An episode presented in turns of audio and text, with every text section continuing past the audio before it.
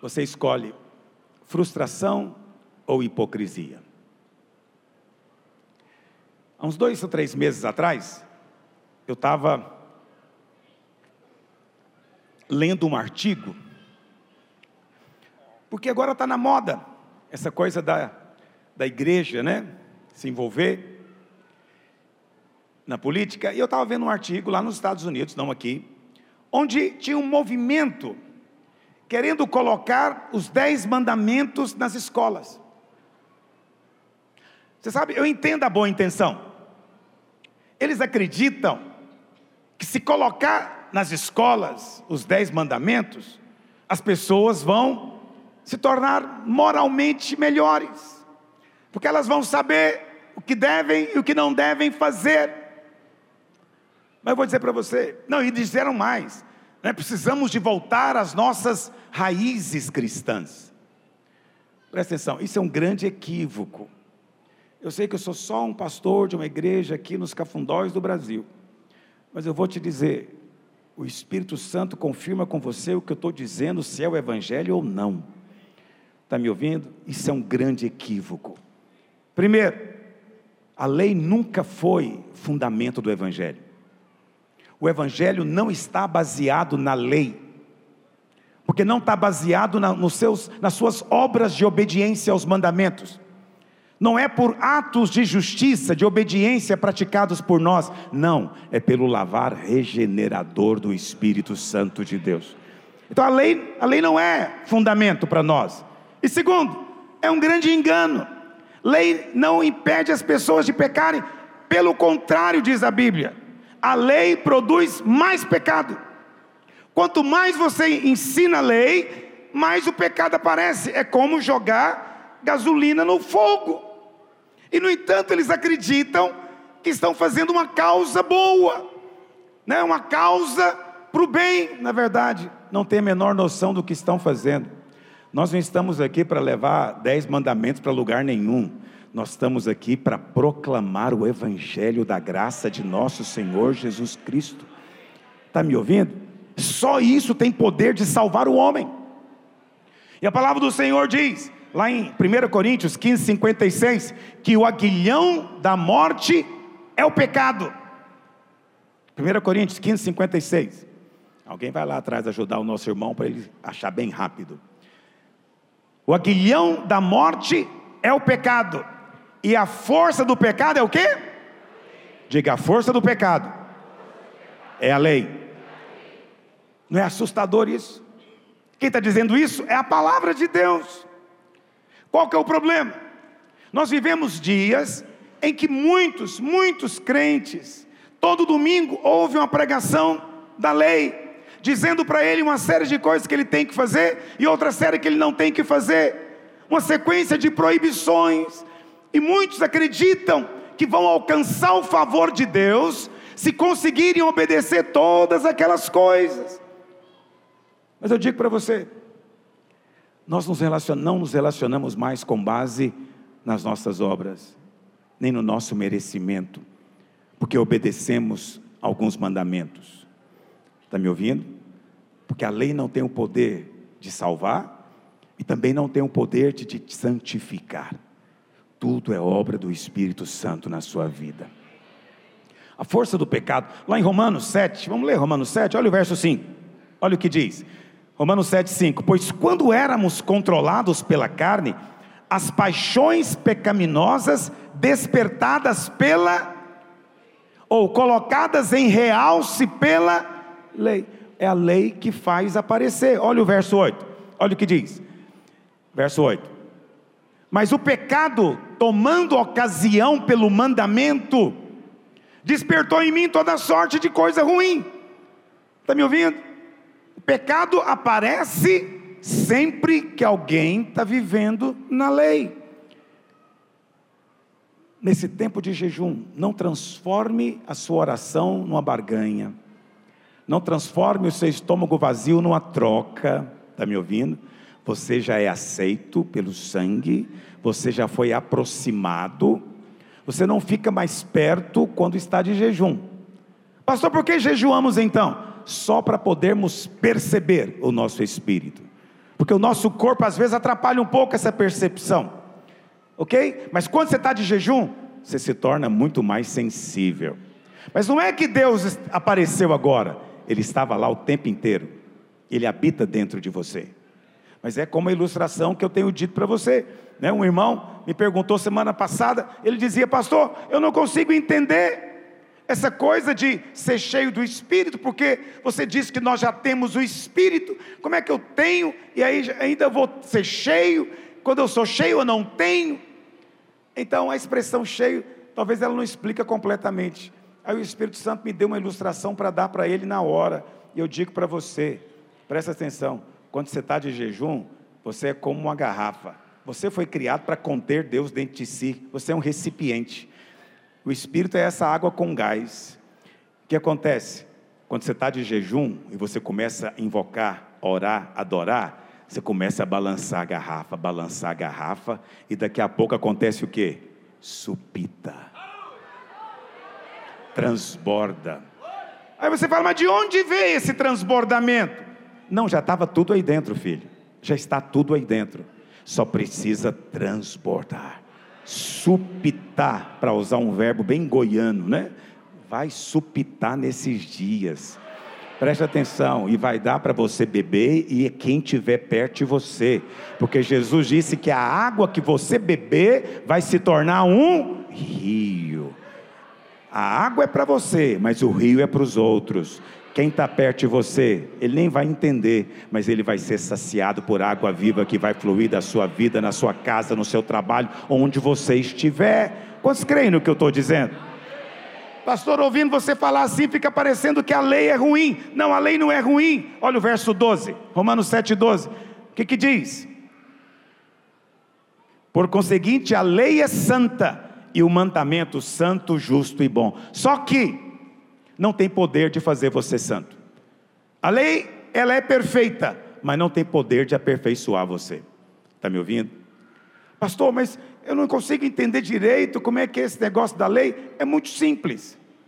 Na sua cabeça, existe a crença de que para você ser abençoado, para você ser ouvido por Deus, você tem que primeiro obedecer alguns mandamentos. Se ainda existe essa crença, você está na lei. Está me ouvindo? E a Bíblia fala que ninguém conseguiu cumprir a lei, só Jesus. E ele cumpriu no nosso lugar. Está me ouvindo? Ninguém consegue cumprir. E aí, quanto. Sabe, os evangélicos, eles não. Eles realmente, ainda que eles elogiem os dez mandamentos, ninguém cumpre os dez mandamentos. Vamos ser francos. Primeiro, porque a maior parte, 99%, tirou tirou o sábado, é verdade ou não é? Você não tem, você não tem liberdade de mudar a lei de Deus. Se você vai cumprir os mandamentos, cumpre todos. Tem que cumprir o sábado, mas você tirou. Aí no lugar do sábado, a maioria dos pastores colocou o quê? O dízimo. Aí o dízimo virou como um mandamento, como os dez. Não é verdade? Mas a maior parte das igrejas nem lembra desses mandamentos, inventaram outros contemporâneos que é não fumar, não beber, não usar droga, não trair a mulher, tarará, tereré, tem uma série de regras. E aí a questão é sempre essa: você está cumprindo, você está fazendo, aí a pessoa está sentindo sempre em débito, sentindo sempre em falta, nunca consegue cumprir tudo, nunca consegue se sentir qualificada para a bênção. Então ela tem que procurar alguém para orar por ela, porque Deus não vai ouvi-la. Eu tenho que procurar um pastor que está mais perto de Deus, porque eu estou longe. Estou longe de agradar a Deus. Se você vive assim, preste atenção: a lei só, tem, só produz duas coisas possíveis. Olha para cá. Ou ela produz em você frustração, você fica mal, deprimido, porque você não consegue. Você já tentou, mas volta e meia você cai, você erra, você está sempre em débito. Esse é um tipo de crente, esse é o sincero. Esse é o sincero. Alguns até caem em depressão, porque não conseguem. Ou você fica frustrado, ou você vira um hipócrita. Fica no meio da igreja, fazendo de conta que cumpre tudo, e dizendo para os outros: Você ainda vai chegar no meu nível. As igrejas estão tá cheias deles. Acredite em mim, o hipócrita tem um sério problema com Jesus. Esse aqui, que está frustrado, está mais perto do reino do que o outro. Está mais perto de receber de Deus do que o outro. Mas nenhum dos dois está vivendo a maneira que Deus planejou. Deus quer que você viva confiado na obra e na justiça de Cristo, em paz. Em paz, não é pelas minhas obras, não é pelo meu merecimento, em paz. Quantos entendem o que eu estou dizendo? Agora, a gente prega, né, e ensina para os irmãos que não é pela lei, que é pela graça. Imediatamente alguém se levanta e diz: É, você então está dizendo que podemos fazer o que quiser? Não, nada disso. Onde é que está o equívoco das pessoas? Vou dizer qual é o equívoco. Nós lemos hoje, pastor Naor começou lendo lá em Tito 3, não é, pastor Naor? Abre lá, Tito 3, acho que foi o verso 5 em diante que ele leu. Ou 4. Tito 3. Diz assim: Não por obras de justiça, praticadas por nós. Mas segundo a sua misericórdia, sua graça, ele nos salvou mediante o lavar regenerador. Diga, lavar regenerador. São duas palavras parece que não combinam. Qual que é o problema das pessoas? Elas nos ouvem falar do lavar, do perdão dos pecados. E nós dizemos: você está perdoado. Jesus na cruz morreu pelos seus pecados, a sua dívida está quitada, não tem mais débito no seu nome diante de Deus. Todos os seus pecados foram cravados na cruz dois mil anos atrás. No dia em que você creu, foram aplicados a você o perdão. Ele pagou a dívida na cruz, mas no dia em que você creu, entrou o crédito para você. Dívida quitada. Está me ouvindo? Você foi perdoado. Olha para cá. Essa é a única mensagem que salva. Você pode ouvir sobre casamento, ouvir sobre prosperidade, como ser um, um, empresário do reino, você pode ouvir sobre bom comportamento, você pode ouvir sobre o que você quiser, tudo é coisa boa, mas só tem uma mensagem que salva, só uma, está me ouvindo? É que Cristo Jesus veio ao mundo para perdoar os seus pecados na cruz. Só essa mensagem salva. Se a pessoa não crê que foi perdoada, não é salva. Ela pode frequentar a igreja, pode cantar cânticos, mas ainda não nasceu de novo, porque o novo nascimento vem logo em seguida. É um lavar o que, meus irmãos? O que significa a palavra regenerar? Nascer de novo. Então, olha o que estou dizendo aqui. A mensagem do Evangelho não é só a primeira parte. Esse é o problema de alguns. Eles me ouvem pregando que o perdão já é seu. E eu digo sempre: é todos os seus pecados, de toda a sua vida, já está perdoado. Aí ele fica revoltado: como é que é isso? O pecado que eu nem cometi está perdoado? Sim, há dois mil anos atrás, todos os seus pecados eram futuros. Está me ouvindo? Todos. E aí, fica revoltado. Isso aí que você está fazendo vai estimular o cara ao pecado. Está dizendo que ele já está perdoado. O que, que vai impedi-lo de pecar? Eu digo para você: a lei não impede de pecar, a lei produz mais pecado. Pastor proibindo a ovelha não impede de pecar. Se impedisse essa igreja que era santíssima, sem nenhum pecado, porque eu nunca autorizei ninguém a pecar aqui. Nunca. Olha para cá. A mensagem não para aqui. Quando você crê que foi perdoado, acontece a segunda parte. O lavar, o purificar, ele é sempre regenerador.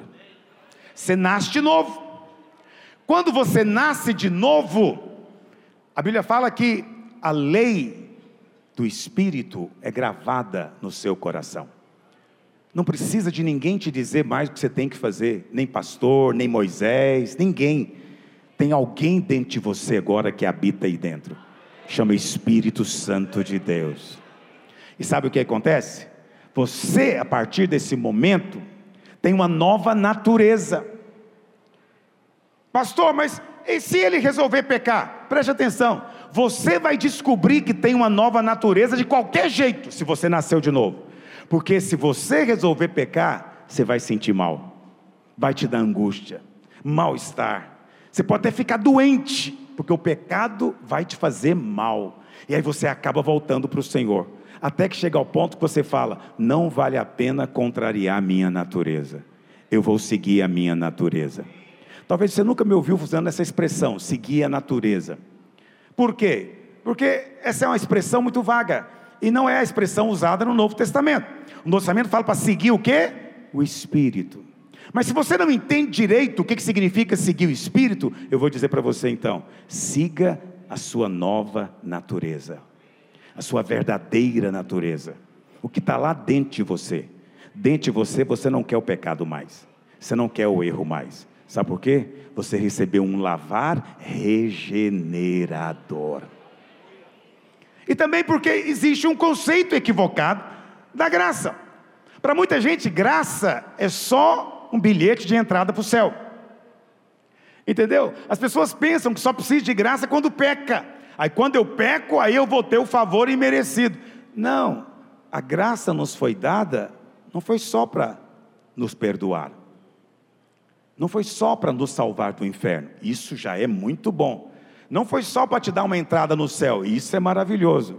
Mas tem uma outra parte. A graça continua operando na sua vida hoje. Lá em Tito, no capítulo 2, a palavra de Deus diz claramente, para que não haja dúvida no nosso coração. Vamos ler o verso 11 e 12. Olha o que diz: Porquanto, Tito 2:11. Porquanto a graça de Deus se manifestou o que, meus irmãos? Então, primeiro a graça nos salva. Primeiro ela é salvadora a todos os homens, obviamente a todos os que querem, a todos os que creem. Ninguém está salvo automaticamente. É preciso crer para receber. Quantos entendem o que eu estou dizendo? Verso 12. Essa graça salvadora, o que, é que ela nos faz agora? Educando-nos, educando-nos, ensinando-nos, para que, renegadas a impiedade e as paixões mundanas, vivamos no presente século de maneira sensata, justa e piedosa. Qual que é a palavra que está ali? Educando-nos. O que, que a graça faz então? Ela te salva e depois ela faz o que? Te ensina te educa na verdade. Ela mostra o marido como relacionar com a esposa, mostra a esposa como relacionar com o marido. Ela mostra como é que devemos lidar na obra de Deus, como lidar com um colega incrédulo. Ela mostra como lidarmos com as tentações, televisões, etc. A graça de Deus, ela já está te ensinando. Apenas siga. Apenas siga. Quantos estão acompanhando o que eu estou dizendo? Siga a sua nova natureza. Vou encerrar só falando isso. Alguém chegou em mim e fez essa pergunta: Pastor, tá bom, você falou lá no culto, deu até uma ilustração. Eu sempre dou uma ilustração do desfile. Já viram essa ilustração? Ele falou: Eu ouvi você falando, estou tá, perdoado. Ele falou: E o que, que me impede de eu sair agora e fumar maconha ali na esquina? Eu falei para ele: Mas é isso que você quer? Ele falou: Não, eu não, estou falando dos outros. Sempre aos outros. Sempre aos outros. Eu falei, mas eu insisti. Eu falei, você quer? Ele falou, eu não quero. Eu disse, por que, que você não quer? É porque eu te proibi? Porque tem uma lei proibindo? Ou tem algo dentro de você que te diz para não ir fazer isso? Tem algo dentro de você, você tem que admitir. É a nova natureza do Espírito Santo falando com você mas nós não acreditamos, não confiamos no poder do Espírito. Precisamos de criar códigos de conduta para regrar os irmãos, porque temos muito medo deles desviarem no meio do caminho. Não. Enquanto você estiver caminhando, a promessa de Deus é essa. Você vai ouvir uma voz falando com você. Este é o caminho. Anda por ele. Quantos têm ouvido essa voz dizendo: Este é o caminho, siga o caminho, siga o caminho. Você não precisa mais de homens mandando em você. Você não está mais debaixo de julgo de nenhum mandamento humano. Você agora segue a lei do Espírito da vida. Quantos creem nessa liberdade? Fiquem em pé. Vamos participar da mesa do Senhor nesse espírito. Olha, irmãos, tempo de jejum realmente não é tempo de ensinar. Mas eu tenho tanta coisa para te falar. Não vou te negar. Tenho tanta coisa para compartilhar com você mas o Espírito Santo vai nos dar a ocasião apropriada para isso. Mas agora, vamos participar do pão e do cálice. Eu só quero lembrar você disso.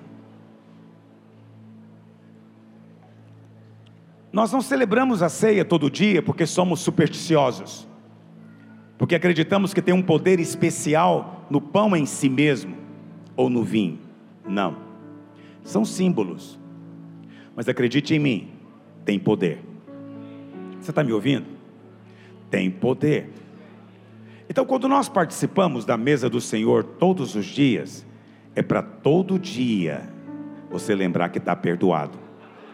Não é para você lembrar do seu pecado, não, é para lembrar da sua justificação. Está me ouvindo?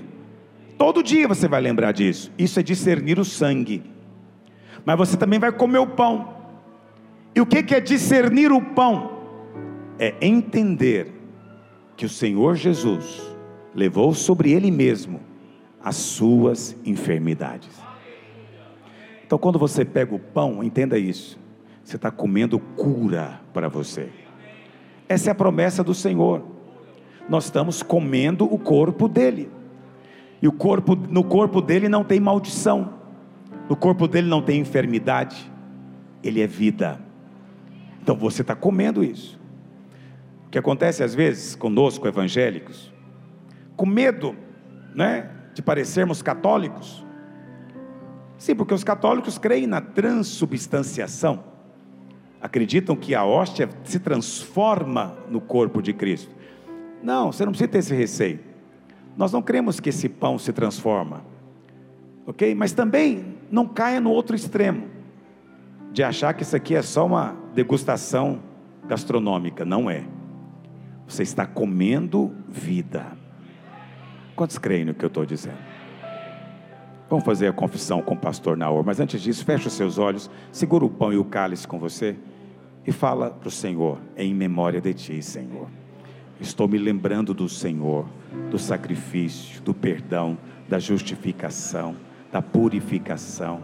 Diga, eu fui salvo, redimido pelo Teu sangue, pela obra do Calvário Vai dizendo sobre mim: não tem mais condenação, não tem mais culpa, por isso eu estou sentado à mesa.